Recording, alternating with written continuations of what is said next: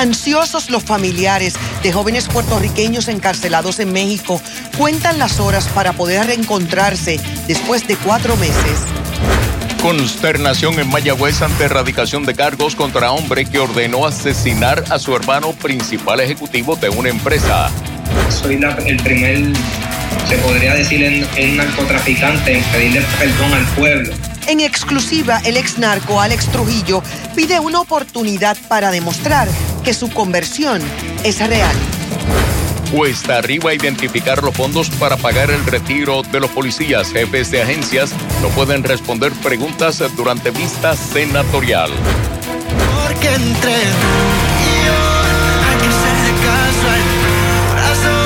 Nuestra balada Luis Fonsi regresa a sus raíces lleno de romanticismo. Aquí tienes acceso total a su nuevo sencillo. Tiempo generalmente seco con lluvias pasajeras para el fin de semana con buenas condiciones marítimas.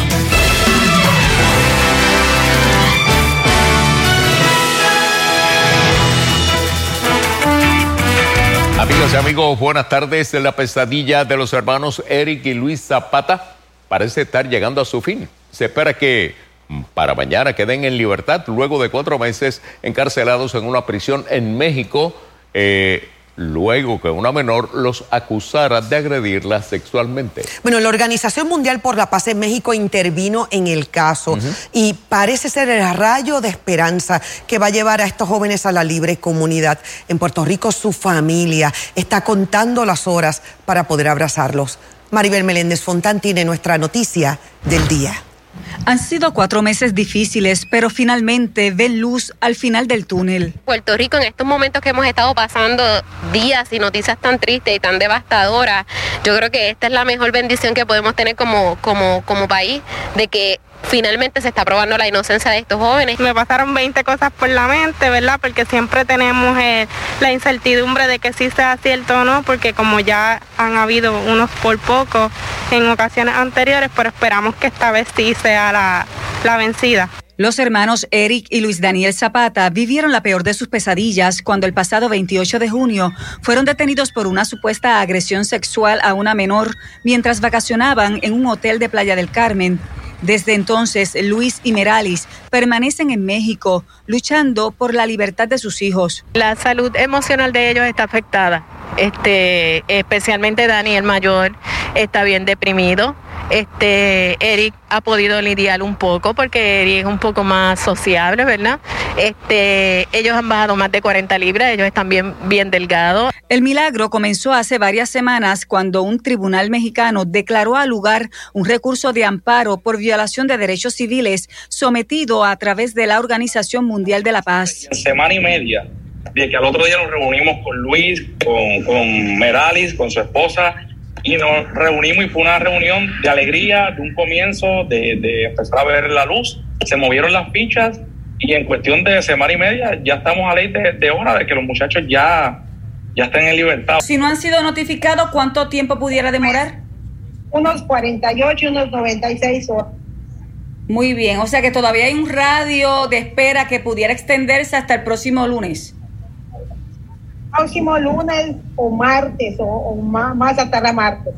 La familia Zapata lleva cuatro meses en una montaña rusa de emociones, por un lado con mucha esperanza, aferrados a la fe, por otro con momentos de incertidumbre y desasosiego. ¿Qué se aprende de circunstancias como esta? Pues mira, he aprendido muchas cosas, he aprendido a mantener mi fe, he aprendido a no opinar. La familia agradeció al pueblo por sus oraciones y generosidad durante todo el proceso. Gracias por nunca soltarnos. Este, desde el primer día ellos creyeron que nuestros jóvenes son inocentes, ¿verdad? Y nunca nos han soltado y gracias a ellos mi familia ha podido permanecer en México. De verdad no tengo palabras estoy sumamente agradecida y no me alcanza la vida para seguir agradeciendo. Para Telenoticias, Maribel Meléndez Fontán. Y en Telenoticias siempre queremos conocer tu opinión. Hoy te preguntamos, ¿te sientes seguro cuando viajas a países extranjeros? Un 23% opinó que sí, mientras que un 77% dijo que no. Para más noticias recuerda acceder a telemundopr.com. Amigas y amigos, eh, los mayagüezanos todavía no pueden creer la tragedia que ha tocado a la familia de los dueños de la empresa Planes C2 Ayer la policía arrestó a Bernardo Llama Díaz, quien se presume, o según el pliego acusatorio, contrató a unos sicarios para que mataran a su hermano menor, Andrés Llama, quien lleva las riendas del negocio. Se alega que el hermano mayor quería quedarse con una herencia. María del Carmen González con detalles. El 3 de agosto Andrés Llama estuvo cenando en este restaurante que ubica cerca del edificio donde vive. Según la investigación policíaca, desde aquí unos sicarios alegadamente fueron contratados por su hermano Bernardo. Lo siguieron y cuando se encontraba esperando a que el portón del edificio abriera, le dispararon en 22 ocasiones. El joven empresario recibió siete impactos de bala, pero logró sobrevivir. Asombrados, no lo pueden creer. Lo había visto un par de veces, sí, porque él venía aquí a, a cada jato y cuando salía me saludaba y es una persona bien tratable. La familia Llama, dueña de Flanecedo aquí en Mayagüez, es una muy querida en el pueblo. Por eso las personas que contactamos, que conocen de lo sucedido, no quisieron hablar en cámara. Pero sí, todos coincidieron en algo. Al parecer, Bernardo era usuario de drogas desde hace muchos años. Alegadamente, Bernardo Llama le ofreció 10 mil dólares a Gustavo González González de 24 años, Rodney Santiago Ramírez de 21 años y José Manuel Rodríguez de 23 para que mataran a su hermano, pero terminó pagándoles menos de lo ofrecido. Hubo un contrato eh, por 10 mil dólares, pero posteriormente eh, se concretó el contrato por 5.500 dólares y unas armas de fuego. El perjudicado Andrés Llama junto a otros confidentes ayudaron a la policía a identificar a los sicarios. Llegaron confidencias que los agentes investigadores pues, unieron esas piezas para armar este rompecabezas que la ciudadanía sí coopera. Está cooperando, hay cooperación. Nos está bajando mucha información de forma confidencial. Estos jóvenes son miembros de dos organizaciones criminales y a uno de ellos también se les relaciona con la masacre de hormigueros. Hay autores que se relacionan entre, entre varios asesinatos. Ayer, en el día de ayer se radicaron cargos en contra de 12 personas, ¿verdad? Y entre ellos, pues hay uno que otro que se relaciona con, con varios asesinatos. A los cuatro arrestados les radicaron cargos por tentativa de asesinato, ley de armas y conspiración. Para Telenoticias, María del Carmen González. Bueno, otros tres casos en lo que se alega se han contratado a sicarios para asesinar a alguien y cobrar una herencia seguro. Eh, Comenzamos con el 22 de junio de este año. Ahí asesinaron a Francisco Galarza Arbelo, de 65 años de edad en Mayagüez.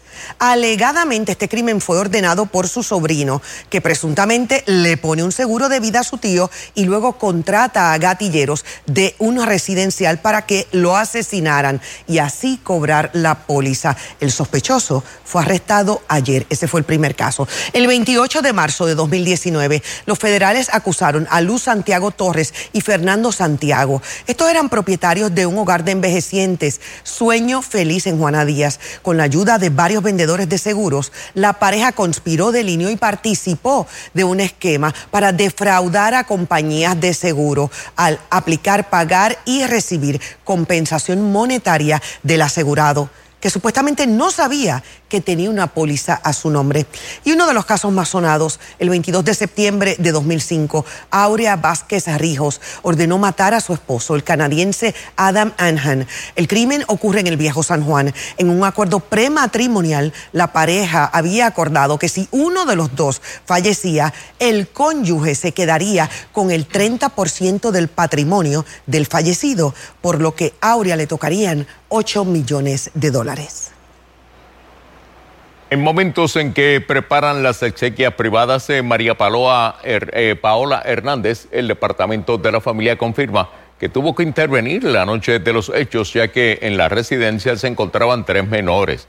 El portavoz de la agencia, Ángel Torres, dijo que los menores están bajo la custodia de otros familiares.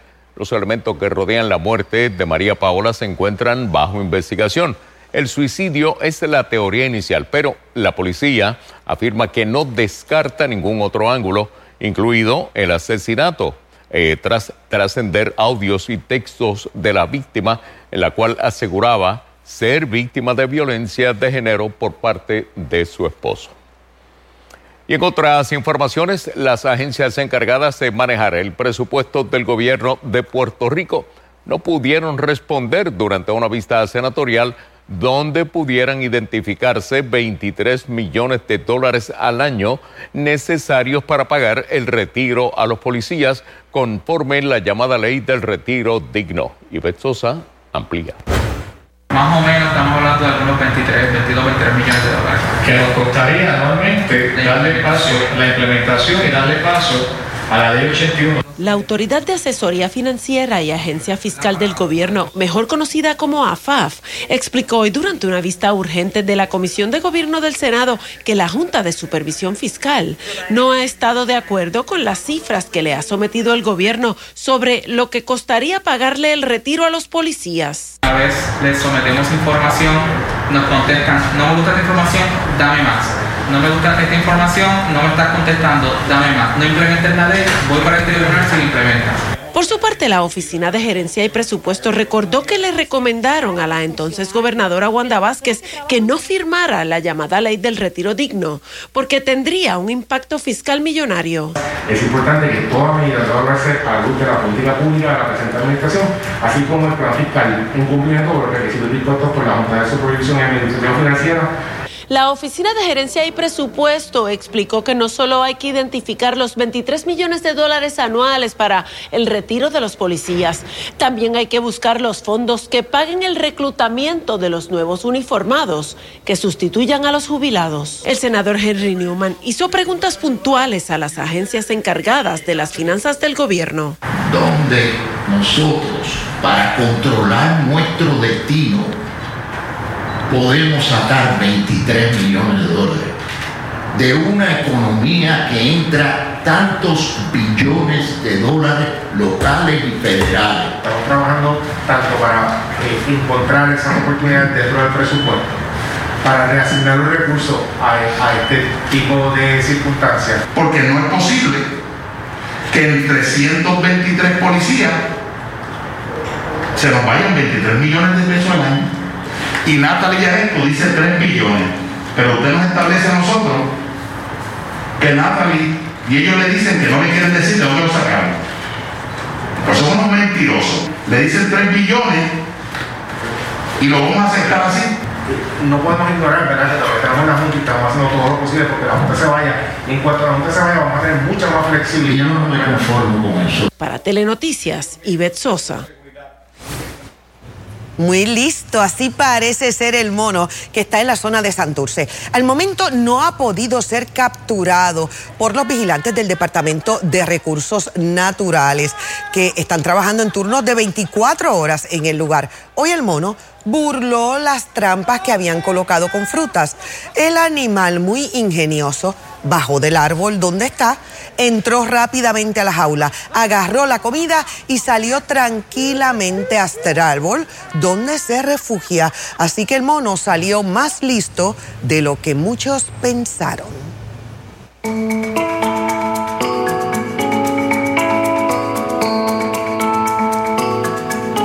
Busca de emular estrategias, la gobernadora del estado de Nueva York visitó hoy Puerto Rico, pero también algunas clínicas donde se llevan a cabo esfuerzos de vacunación a los niños. Fue recibida y atendida por el gobernador Pierre Luisi, quien dijo además que unirán esfuerzos con el estado de Nueva York para reforzar la red energética en Puerto Rico. Caliester Toro amplía.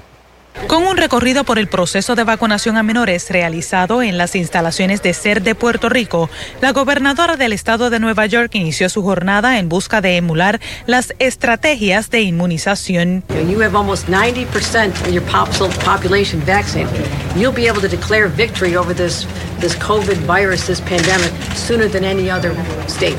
And I want to say that's that's a great lesson to learn. El gobernador calificó la presencia de su homóloga como una herramienta de ayuda para la isla en miras a desarrollar un sistema eléctrico efectivo y renovable. Quiere utilizar los recursos de su estado para apoyarnos eh, en nuestros esfuerzos por transformar nuestro sistema de energía. En la corta visita, la gobernadora interactuó con menores o inmunizados. ¿Ustedes querían vacunarse? Sí. ¿Por qué? Porque es, es muy importante porque eso me protege del COVID y impide que me pase algo. Para nosotros es una tranquilidad porque si ellos están protegidos, pues nosotros estamos ya sin esas preocupaciones de que no los podemos exponer, no podemos salir. Bueno, se va. ¿Tú te querías vacunar? ¿Por qué? Por la escuela. Teníamos un poquito de duda, porque él tiene la condición de autismo, pero dado las, ¿verdad? las investigaciones que han hecho, pues hasta ahora no, no ha habido ningún ¿verdad? caso que negativo. Yo juego soccer. ¿Juega soccer? Y, todos los fines de semana tengo que meterme el, pa el palo para los juegos. ¿Y ahora con la vacuna?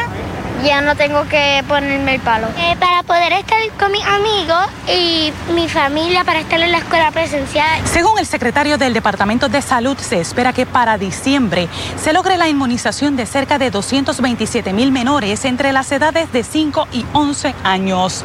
Se prevé que para el próximo semestre académico sea obligatoria la inmunización. La cuarta dosis ya autorizada para cierta población sigue en consideración de las autoridades locales. Los pacientes inmunocomprometidos siempre van a necesitar eh, tener otra dosis adicional de, para, para aumentar ¿verdad? la efectividad de la, de la vacuna. Al momento en Puerto Rico se han suministrado 4.5 millones de dosis de vacunas contra el COVID-19. Vacunados estamos seguros. Para Telenoticias, Caliester Toro. Y la farmacéutica Pfizer anunció hoy que su pastilla antiviral experimental para tratar el COVID-19 redujo en 90% la tasa de muertes y hospitalizaciones. La empresa explica que va a solicitar la aprobación a la FDA y a los reguladores internacionales. Pfizer hizo el estudio en 775 adultos. La pastilla de Pfizer es parte de la familia de medicamentos antivirales parecidos a los utilizados en el tratamiento del VIH y la hepatitis C. Todos los tratamientos de COVID-19 que se están utilizando en Estados Unidos requieren una vía intravenosa o inyección. En momentos en que se anuncian aumentos en el precio del cuartillo de leche fresca y la UHT, la Comisión Cameral de Agricultura inicia una investigación en busca de alternativas que reduzcan el excedente y decomiso de ese producto. Charito Fraticelli amplía. Indulac fue la primera planta que la Comisión Cameral de Agricultura visitó hoy como parte de las inspecciones oculares. Yo quiero tener todo el contexto de ambas partes, porque conocemos muchas veces que hay doble discurso y eso es lo que yo quiero saber, qué realmente está pasando para que haya exceso de, eh, haya exceso de leche y tengamos que botarla. El problema que estamos teniendo es que como no hay un valor añadido a la leche, nos quedamos más que beber en la leche tenemos que buscar entonces el queso, el mantecado y otro tipo de cosas que la leche produce, porque la leche tú puedes sacar mucho, muchas cosas para con ella y tenemos, esa es, la, esa es la vía de esta investigación. Para que tengan una idea, el año pasado se decomisaron 3.2 millones de litros de leche.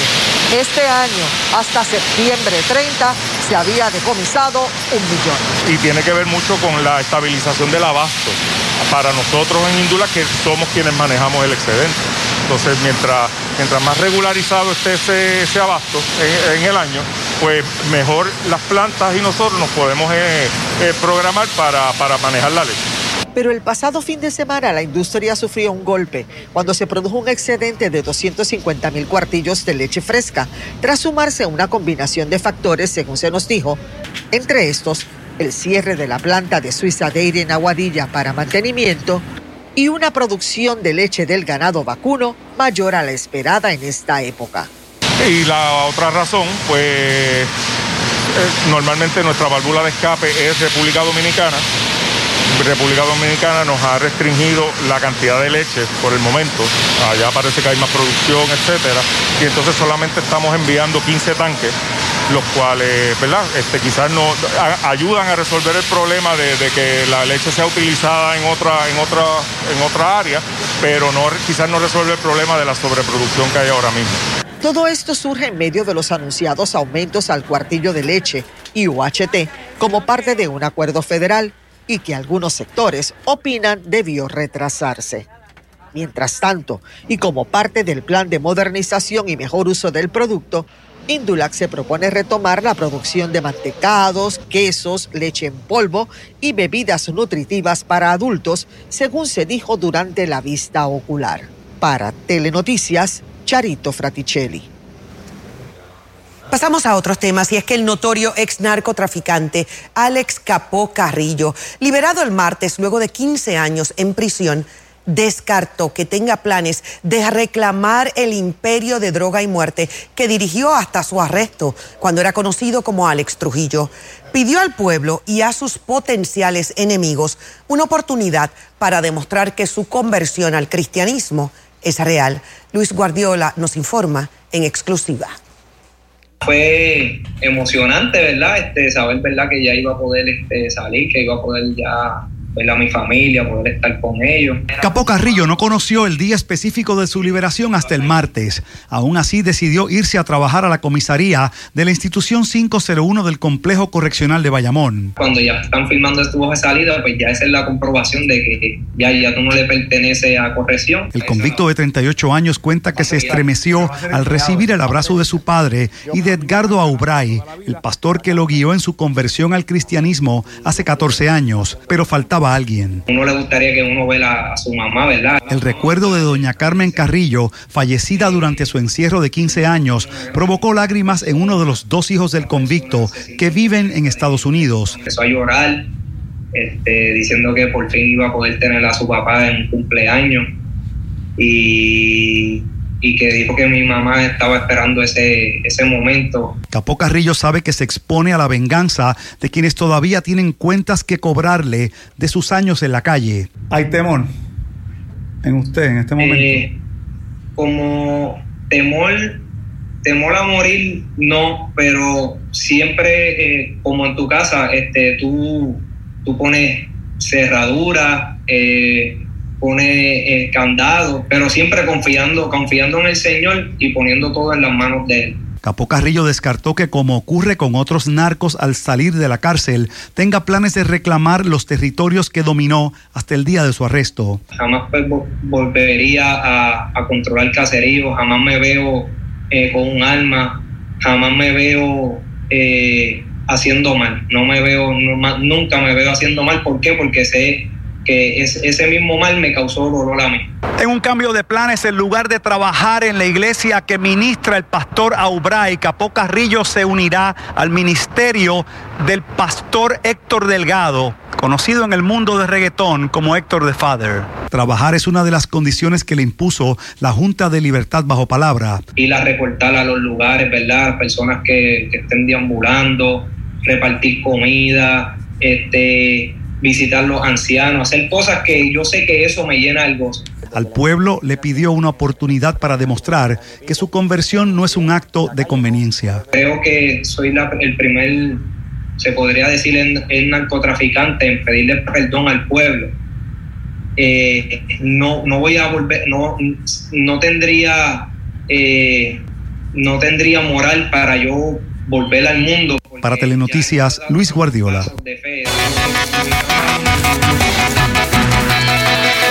Vistazo actualizado las condiciones del tiempo. Hoy un día bien caluroso. Ya hemos visto este cambio en la dirección del viento del sureste. Vean la máxima en San Juan, 90 grados, 3 grados por arriba del promedio de 87 y a 2 grados de empatar el récord de 92. Noten que también la calidad de aire no es la mejor y es porque tenemos alto nivel de polen de árboles y muy altos niveles de esporas de hongo. Y esto es en la estación de Caguas. En San Juan también alto nivel de esporas de hongo. Así que mucha precaución, personas sensitivas. No tenemos polvo del Sahara al momento. Así que cautela porque sí, esas esporas de hongo pueden continuar altas, especialmente en Caguas. Vean que a esta hora tenemos un par de aguaceros afectando la plaza Cam Ultraview, cielos un tanto más nublados, temperatura actual de 83 grados, 81 en la costa este de Puerto Rico, un cielo bastante despejado, precioso el atardecer ya y muy nublado en nuestra isla Cam del Cerro La Santa, neblina, el viento está ligero del este-sureste entre 8 a 12 millas por hora. Vean los aguaceros a esta hora en la zona metro, tenemos actividad que sí está localmente fuerte afectando entre San Juan, Guainabo, Bayamón, llegando al sector de Toa Baja, Dorado, precaución, lluvias que deben estar desplazándose rápidamente sin mayores impactos, pero sí cautela en las vías de rodaje noten que también tenemos un par de aguaceros entrando con el viento por el este de la isla, entre Humacao hacia Juncos, Las Piedras, actividad que va a continuar durante horas de esta noche, pero de forma limitada por el este y sur de Puerto Rico. Será una noche de viernes social bastante seca, la madrugada un tanto más húmeda para el sur y también para el este. Y mañana será un día muy similar, muy buenos momentos de sol, las lluvias típicas por los efectos locales al noroeste de la isla y otro día bastante caluroso. Vistazo actualizado al tiempo en la próxima intervención.